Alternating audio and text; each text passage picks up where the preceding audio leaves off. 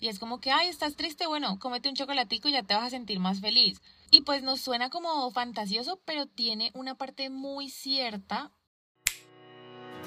Y si ya dejamos de fingir que somos felices haciendo dieta, dos nutricionistas cansadas de las restricciones, prohibiciones y sentirnos culpables todo el tiempo. Aquí te hablamos de nutrición para gente real. Somos Angie Molano y Alejandra Olivares, juntas en Quién inventó las dietas. Bienvenidos a un nuevo episodio. Hola, hola, gracias por estar un jueves más en este podcast. Hoy vamos a hablar de un tema que todos hemos escuchado alguna vez y que ahora es súper común, que es la ansiedad. Lo que es y lo que no es la ansiedad. Sí, muchas veces escuchamos a muchas personas decir tengo ansiedad porque estoy comiendo a cada rato, cuando sienten hambre en la tarde es ansiedad o que les da ansiedad de dulce. Eso es súper común ahorita.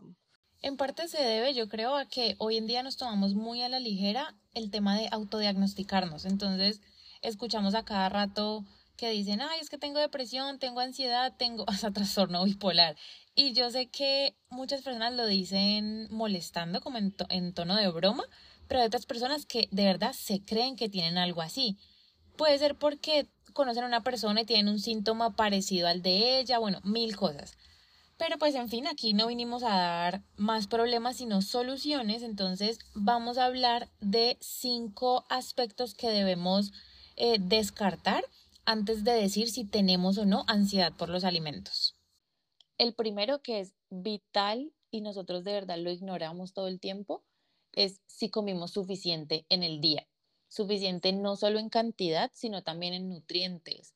Que mi plato, pues de desayuno, almuerzo, cena o cualquiera que sean mis comidas en el día, haya tenido variedad de nutrientes, que no solamente sea un grupo de alimentos o dos porque estoy haciendo una dieta pues súper estricta. Y además de eso, del tema de nutrientes, es que después de comer nos hayamos sentido con saciedad y con satisfacción, porque últimamente veo que estamos reduciendo la comida y el acto de alimentarnos a simplemente cumplir una necesidad fisiológica. Y es mucho más allá, o sea, nosotros comemos también por placer, porque nos da satisfacción, porque algo nos gusta. Entonces, primero, revisar si sí comimos suficiente en el día y si quedamos satisfechos. Y también tener súper en cuenta en ese punto que si uno no come como todas las comidas del día o lo suficiente, pues es completamente normal sentir hambre en otro momento del día o en un, o sea, pues como en un momento en el que normalmente no estamos acostumbrados a comer y em, no asociarlo directamente pues con ansiedad, como ya les dijo Alejandra. Bueno, entonces el punto dos me parece también muy importante y es si hemos dormido lo suficiente o si hemos tenido como una calidad de sueño buena, porque el sueño o estar cansado pues también da hambre. Además, esto causa estrés y si no lo sabemos gestionar bien, pues muchas personas se refugian con la comida. Pasa, por ejemplo, cuando nos quedamos despiertos hasta tarde y al otro día lo normal es que nos despertemos con un poquito más de hambre. Entonces puede que desayunemos una porción más grande de lo que estamos acostumbrados. Y no debería pasar, pero hay muchas personas que lastimosamente cuando les pasa esto piensan que están fuera de control, que no son capaces de mantenerse en la dieta, que no pueden cumplir con sus objetivos. Cuando en realidad no tienen nada que ver con esto, sino sencillamente que para mantenerse activo la noche anterior tu cuerpo gastó una energía extra que no está acostumbrado a gastar. Bueno, punto tres clave también, y yo creo que este le debía haber dicho de primero, y es si simplemente es hambre y ya, o sea, hambre fisiológica. Porque hay muchas razones por las que un día yo puedo tener más hambre que otro y es completamente normal. O sea, simplemente que ese día, si yo no acostumbro a caminar en el día y ese día me tocó caminar, pues para mi cuerpo es un esfuerzo extra y me está pidiendo como, ve, me gastaste calorías de más, dame algo. O sea, es, normal. O que ese día trabaje más, o sea, mil cosas que puede ser que simplemente tenga hambre. Pero yo ayer me ponía a pensar en esto y, me daba mucha risa porque es como que cuando yo estoy enferma, tengo gripa y tengo dolor de cabeza, y cuando tengo dolor de cabeza porque estoy nerviosa, porque estoy estresada por cualquier cosa, pues el dolor de cabeza es el mismo O sea, no es que cuando yo esté enferma el dolor de cabeza sea real y cuando estoy estresada sea de mentiritas. O sea, es un dolor ahí inventado. No, o sea, el dolor en ambas situaciones es, real. Entonces es lo mismo con el hambre. O sea, ¿por qué si yo estoy pensando, ay, no, es que no es hambre real, sino que es hambre emocional o es hambre de ansiedad, entonces no voy a comer. Igual es hambre. Claro, y es que ahí es donde tenemos que aprender como a escuchar nuestro cuerpo, porque si nos está pidiendo comida es porque algo le está faltando. Eso ya lo habíamos hablado creo que en un capítulo anterior, que mm, de verdad, o sea, si estamos sintiendo esa sensación y esa señal de hambre, pues hay que comer y punto. O sea, no es como, ay, tengo hambre de ansiedad, entonces mejor me como un chicle o mejor no pienso más en eso y me ocupo, porque no, o sea, estamos ignorando esas señales que nos da nuestro cuerpo de que le está faltando nutrientes. Aquí yo diría que no es tanto ignorarlo o decir, no, es ansiedad, entonces no como, sino qué voy a comer, o sea, y qué elecciones voy a hacer a partir de eso. Exacto. Bueno, y este punto 3 lo podemos unir y lo podemos relacionar mucho con el punto 4, que es qué tanta agua hemos tomado en el día. ¿Por qué? Porque muchas veces estamos deshidratados, es súper común que no se consuma el agua suficiente y esa deshidratación se confunde con hambre y pues el cuerpo no te dice, ay no, es que estás sintiendo es ganas de tomar agua o ganas de comida. Entonces hay que tener muy en cuenta, bueno, si he tomado suficiente agua en el día, em, tener el tarrito siempre pues con uno, tener un, un registro más o menos de si estás tomando agua o no, para poder saber, bueno, si tengo hambre o tal vez estoy deshidratado. Pero no debemos confundirnos con que siempre que tengamos hambre, entonces vamos a tomar agua o tomar algún líquido porque, porque así lo podemos parar, digamos. No, porque en realidad esto es una conducta que nosotros escuchamos muy a menudo y es una conducta de riesgo. Pero es importante que, pues, a medida que uno va conociendo su cuerpo, sabe cómo diferenciar entre cómo me siento cuando tengo sed, qué signos veo en mi cuerpo y qué signos veo cuando tengo hambre.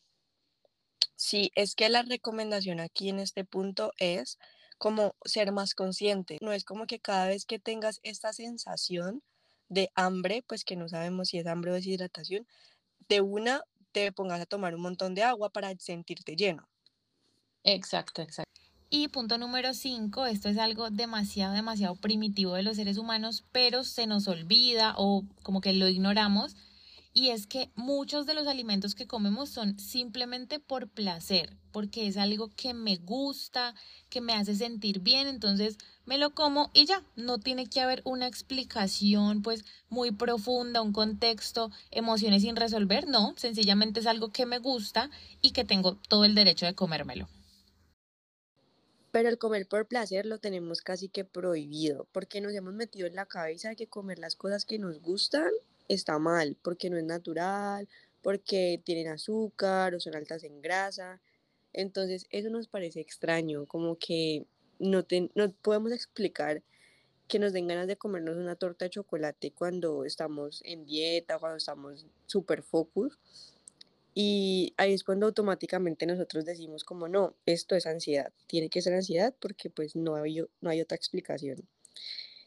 Y en realidad es solamente tu cuerpo diciéndote, o sea, te gusta la torta de chocolate, acuérdate que nos gusta la torta de chocolate, comamos un pedacito y no pasa nada. Es mi cuerpo hablando todos los días. amo la torta de chocolate. Entonces, bueno, hasta aquí clarísimos de lo que debemos ir revisando antes de hablar de ansiedad por comer. Pero hay otra cosa que también tenemos súper, súper clara y es que la alimentación está 100% ligada a nuestras emociones de muchísimas formas. Y aquí llega un concepto bastante, bastante popular que empezó a sonar sobre todo en el 2020 con la pandemia y es nada más y nada menos que el hambre emocional. Básicamente esto se refiere a que comemos ciertos alimentos dependiendo de cómo nos estamos sintiendo y además de cómo nos queremos sentir. Digamos que hasta ahí no decimos si es bueno, si es malo, nada. Pero pasa que a veces el hambre emocional se puede convertir en un problema llevando a las personas a experimentar de verdad una ansiedad por comer que esto es cuando sentimos como una necesidad de comer que aparece de forma impulsiva, casi que incontrolada. Y aunque no tengamos hambre físicamente, o sea, nuestro cuerpo no nos está mostrando señales de hambre, nuestra mente es la que está pidiendo a gritos esa comida. ¿Por qué? Porque tu cuerpo hace rato y tu mente te está mandando señales de que algo está pasando y que hay que resolverlo pero lo ignoras. Entonces él, muy sabio como siempre, dice, pues ya no aguanto más, necesito calmar esto que estoy sintiendo y lo calma con comida. ¿Por qué? Porque la comida le hace sentir a la mente que eso que lo estaba perturbando se desapareció, ya no está, entonces le da sensación de bienestar que lo hace pensar que ya todo está bien. Pero lo que nosotros ya sabemos es que no es así y que es simplemente como una curita momentánea que luego pues ya no va a servir. Ajá, entonces son como todas esas emociones que no sabemos cómo gestionar, cómo responder a ellas y que el cuerpo no tiene más remedio que buscar satisfacción en la comida. Y además hay que dejar súper claro que esto lo hemos aprendido a través de también la sociedad. O sea, por ejemplo, cuando el niño está chiquito y llora, entonces la mamá le da un chocolate para que no llore y no aprende esas a gestionar esas emociones de que es normal llorar, es normal sentir tristeza y siempre buscan como taparlas o, o ocultarlas con la comida. O también la típica película donde muestran a una chica después del rechazo, por ejemplo, entonces terminan llorando y comiéndose un pote de helado, comiéndose una caja de galletas y todo esto pues es lo que nos han enseñado la misma sociedad a como cuando tenemos estas emociones que clasificamos como emociones negativas, pues que no a nadie le gusta sentir, entonces lo que buscamos es ocultarlas o gestionarlas a través de la comida y no buscamos o no aprendemos a gestionarlas y a sentir las emociones como de verdad son. Además que si te das cuenta, casi siempre ese dulce o ese helado de las películas es de chocolate porque sí, como tú dices, tiene una parte de aprendizaje social, porque nos han enseñado que las emociones las tratamos de esa manera, y es como que, ay, estás triste, bueno, cómete un chocolatico y ya te vas a sentir más feliz. Y pues nos suena como fantasioso, pero tiene una parte muy cierta, porque la composición química del chocolate hace que en nuestro cerebro se liberen ciertas sustancias que nos dan paz, nos dan placer, nos dan como esa sensación de bienestar, que es lo que estamos buscando en esos momentos, y hace que esos sentimientos negativos pues desaparezcan, entre comillas. Pero pasa algo también muy interesante y es que nosotros siempre pensamos que el hambre emocional es negativa, como que solamente tengo hambre por emociones cuando estoy enojada, triste, estresada, y en realidad no. El ser humano es un ser de emociones. Todo, casi todo lo hacemos guiado por las emociones y eso es lo que nos hace, digamos, más humanos. Y hay emociones positivas también, sensaciones muy agradables para nosotros que nos hacen querer comer otros alimentos que tal vez no son los que estamos acostumbrados en nuestro día a día. Y esto viene desde que nacemos porque nuestro primer alimento es la leche materna. Y ya simplemente que mi cuerpo asocie que me estoy alimentando y tengo esa sensación que alguien me está cuidando, que me siento protegido, ya eso es hambre emocional. O sea, nuestra hambre también tiene muchísimo que ver con emociones y no tiene que ser malo, porque nosotros aprendemos que la comida es amor también, que la comida es protección. O por ejemplo, cuando, cuando tu abuelita te hacía de cumpleaños tu comida favorita. Allí es una forma en que ella te está mostrando su amor. Y eso es hambre emocional y no significa pues que, que está malo que tengo emociones sin gestionar con mi abuela. Exacto, es que lo que no es normal y lo que sí tenemos como que trabajar es que no podemos gestionar todas las emociones con comida, pero si te quieres comer un dulce o un postre porque quieres y te sientes bien, pues no pasa nada. Ve Aleja, pero porque casi siempre los antojos son los mismos, dulces, chocolates, pues el típico mecato. Esto la verdad es que tiene una respuesta evolutiva porque nosotros como especie hemos aprendido qué tipo de alimentos nos hacen bien, nos hacen mal y cuáles garantizan la supervivencia de la especie. Porque estamos como codificados a que todo lo que hacemos es en pro de que nuestra especie sobreviva. Entonces el cuerpo ya sabe que los alimentos más dulces y grasosos nos aportan una buena cantidad de energía, por ejemplo los chocolates, eh, los postres lácteos, las papas o cosas así de paquetes que suelen ser grasositas y crujientes. Y cuando estamos en un estado de ánimo que al cerebro no le gusta, que no sabe afrontar y pues que obviamente amenaza con su supervivencia, él lo que busca es sacarnos súper rápido de ese estado con algo que nos suba la energía muy muy rápido y muy fácil. Por eso las cosas dulces o grasosas. Porque estos alimentos tienen una característica y es que activan en nuestro cuerpo el centro de recompensa, que es donde se liberan la dopamina y la serotonina, que son estas dos sustancias supremamente importantes cuando hablamos de sentir placer y de esa sensación de bienestar. Y pues pasa todo lo contrario con los alimentos amargos o como las cosas más simples, porque también evolutivamente em, ya sabemos dos cosas. Uno, que las cosas más simples nos aportan menos energía y que las, los alimentos más amargos son peligrosos porque, por ejemplo, en la antigüedad los venenos o cosas que no eran para el consumo humano pues tenían estos sabores amargos. Por eso es que siempre preferimos, o bueno, no siempre, pero en la mayoría de los casos, se prefieren en estos momentos como de mucha activación emocional los alimentos más dulces o grasosos y definitivamente rechazamos lo ácido, lo amargo o lo simple, o sea, pues lo más natural.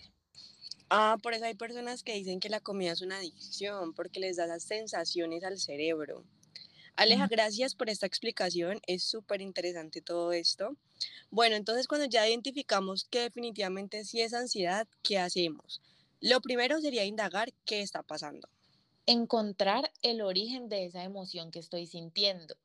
Porque, listo, ya me di cuenta que estoy comiendo por ansiedad o por alguna emoción, pero tengo que saber de dónde viene esa emoción, porque si no, si no logro identificar qué es lo que me está haciendo sentir triste o que me está haciendo enojar o que me está estresando a ese punto en que no sé qué hacer con eso, pues no voy a poder seguir adelante y, y gestionar. Y después de que encontramos el origen, de lo que nos dijo Alejandra, pues es muy importante escuchar a nuestro cuerpo, poder identificar y diferenciar entre hambre fisiológica y ansiedad.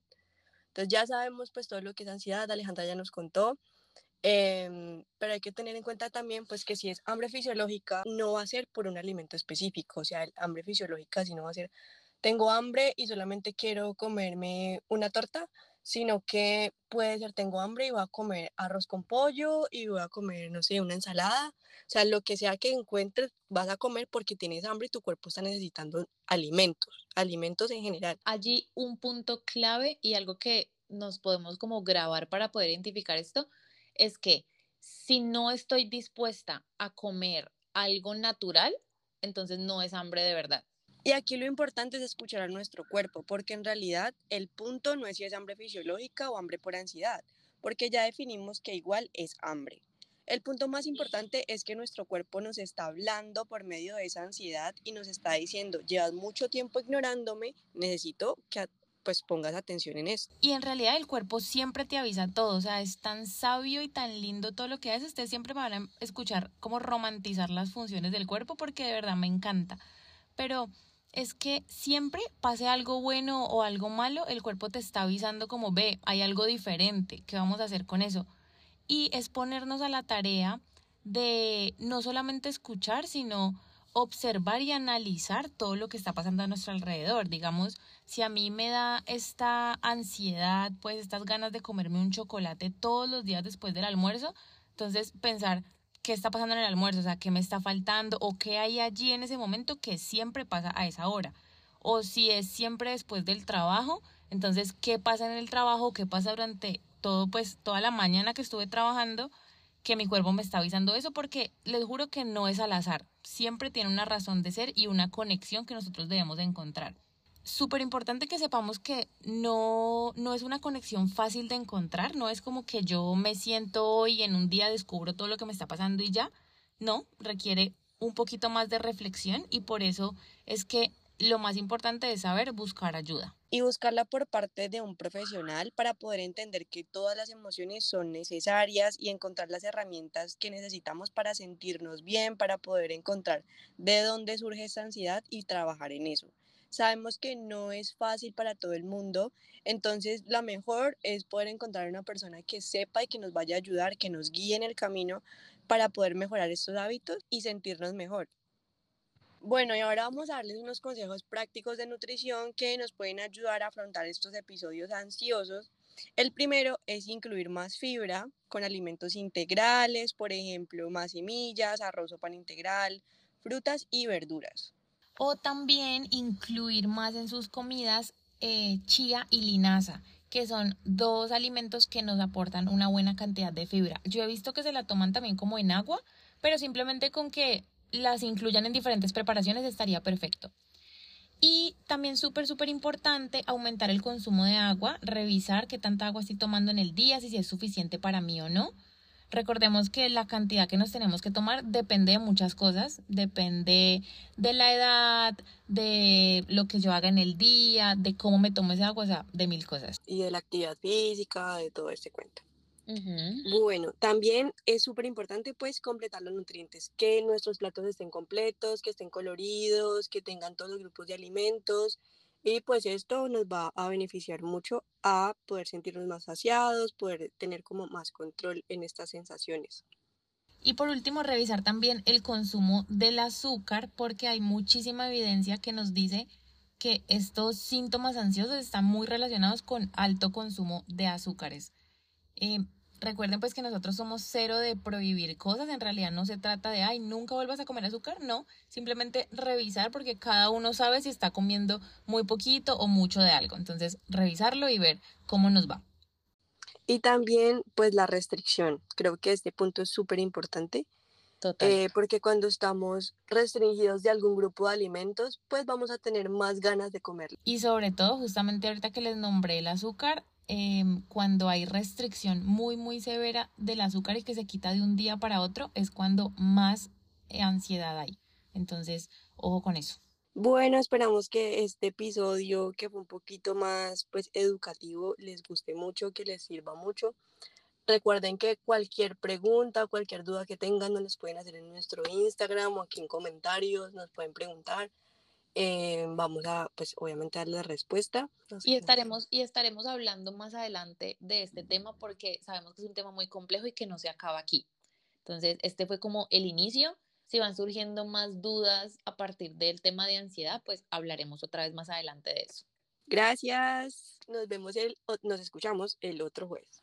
Chaito.